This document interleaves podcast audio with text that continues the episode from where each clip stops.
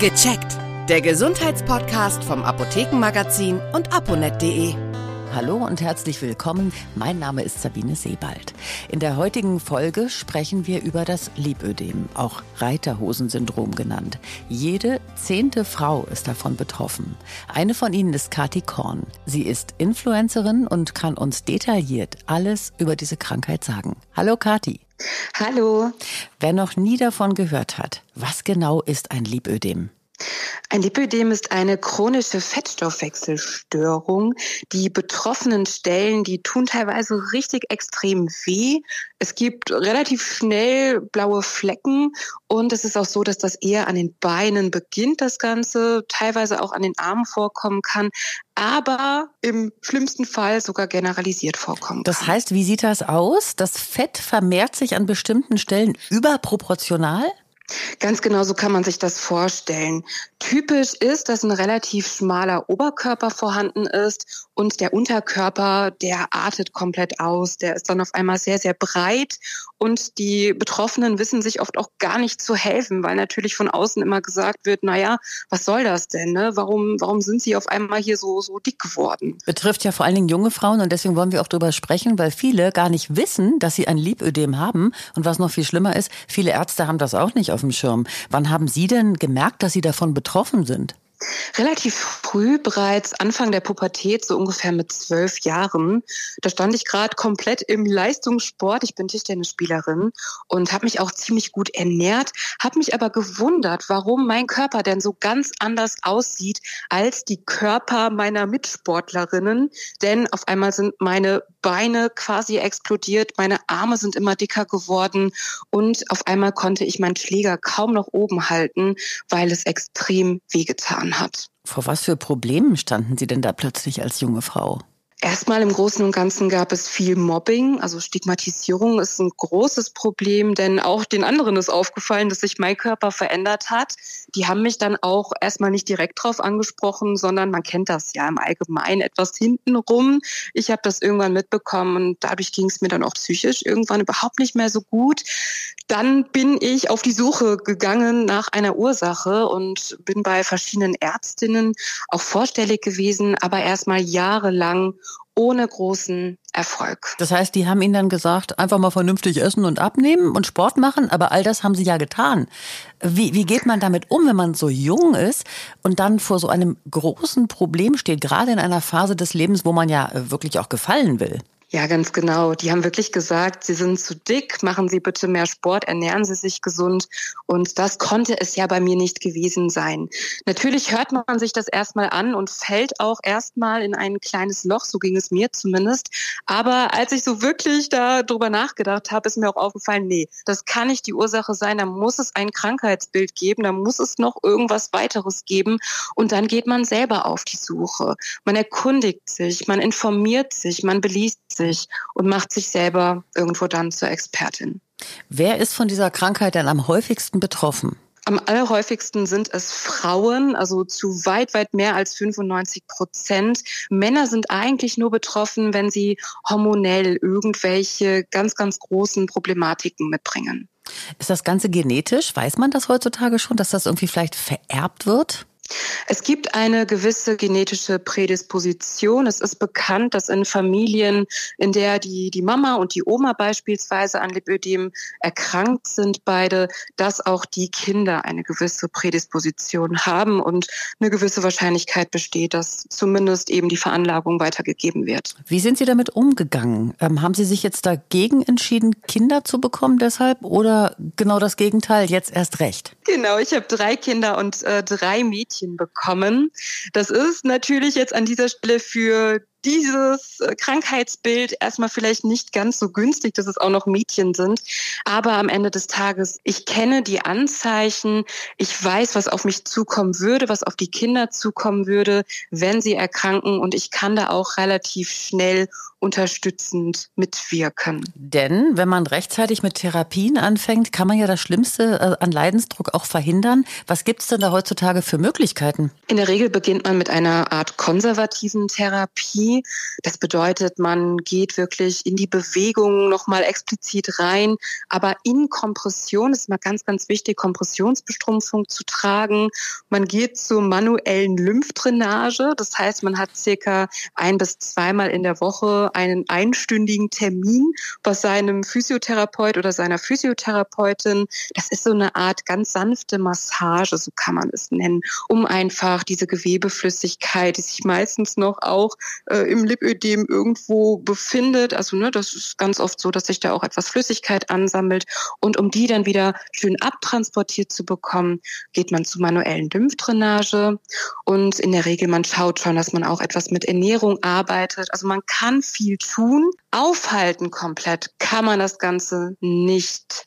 Es gibt noch eine Möglichkeit, eine andere Form der Therapie anzuwenden, ist aber eher indiziert, wenn wirklich die konservative Therapie ausgeschöpft ist. Und dann sprechen wir von Operationen, von sogenannten Liposuktionen bei Lipödem.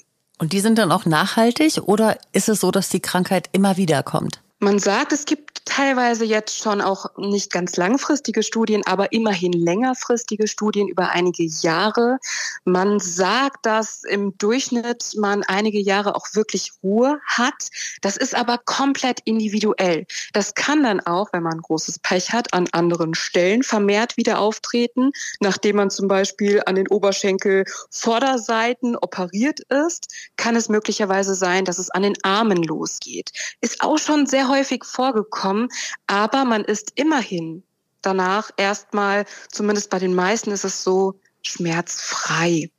Wie ist denn die Prognose aufs Leben betrachtet? Gibt es irgendwann eine Phase, wo die Krankheit sich vielleicht von selber abmildert, wo man sagt, in den Wechseljahren zum Beispiel wird das Ganze besser oder verläuft sich sogar im Sande? Bei den meisten verläuft es tatsächlich genau andersherum, dass mit jedem Hormonschub, sei es in den Schwangerschaften oder auch in den Wechseljahren, die Gefahr durchaus sehr groß ist, dass es eher schlimmer wird. Es gibt auch Betroffene und deswegen wir sind alle so unterschiedlich. Es gibt auch Betroffene, bei denen ist das genauso, wie Sie eben beschrieben haben.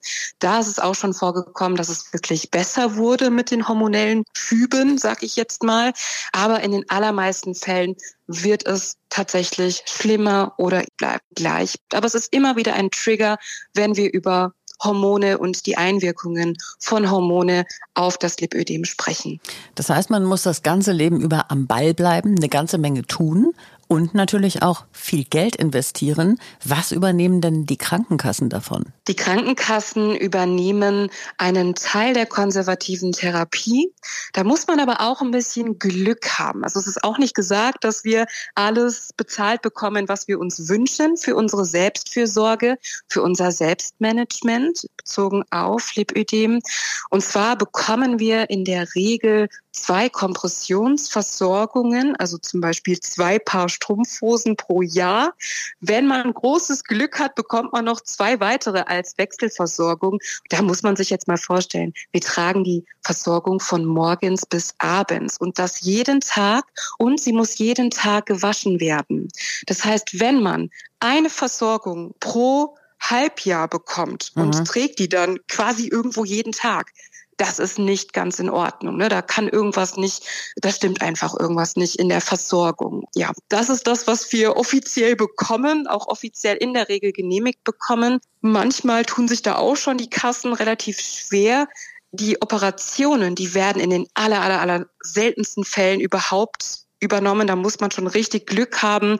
Im Grunde genommen müssen wir sehr viel kämpfen für das, was uns eigentlich zustehen sollte, für die Therapieformen auch teilweise. Es gibt ja auch ein Gerät für zu Hause. Das ist dann so eine Art Kompression für zu Hause, also apparative Kompression für zu Hause.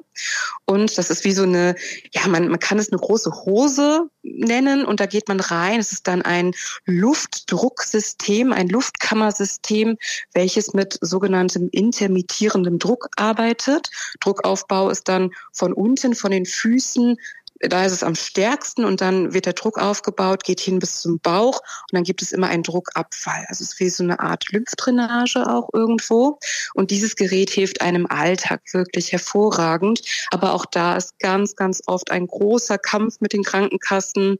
Je bekannter die Erkrankung wird, je mehr habe ich das Gefühl, haben wir auch die Möglichkeiten, dass uns Dinge genehmigt werden, aber immer noch viel zu wenig. Sie treten ja als Influencerin an, genau das zu machen, die Krankheit bekannt zu machen und sich auch stark zu machen dafür, sich eben halt nicht damit abzufinden, sich auch Hilfe zu suchen. Was konkret wünschen Sie sich für Sie und andere Leidensgenossinnen? Ich wünsche mir, dass das Krankheitsbild einerseits bekannter wird, dass es besser akzeptiert wird, auch in der Gesellschaft, nicht nur in der Gesellschaft allgemein, sondern auch seitens der Ärztinnen und der Fachmenschen. Und zwar, dass wir einfach weniger Stigmatisierung entgegengebracht bekommen. Ich denke, dafür braucht es noch mehr Repräsentation in den Medien.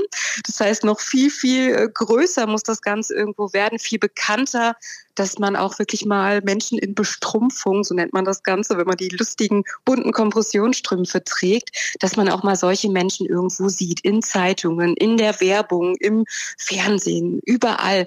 Das muss es einfach mehr geben, denn irgendwo steht es ja auch für Vielfalt und ähm, Repräsentation ist so, so wichtig, damit sich die, die neue Generation, sag ich mal, die Menschen, die, die Frauen, die jungen Frauen, die jetzt gerade erkranken, dann einfach nicht mehr so alleine fühlen. Das dass die das dann auch finden, wenn die Lipödem irgendwo googeln, dass denen direkt geholfen wird. Und das würde ich mir von aller, ja, von tiefstem Herzen aus sozusagen wünschen. Kathi, wo finden wir Sie in Social Media? Man findet mich auf Instagram unter Diabeteswelt-lipaktiv und auch auf YouTube. Da kläre ich auch auf, auch zu beiden Erkrankungen, also Diabetes und Lipödem unter Diabeteswelt.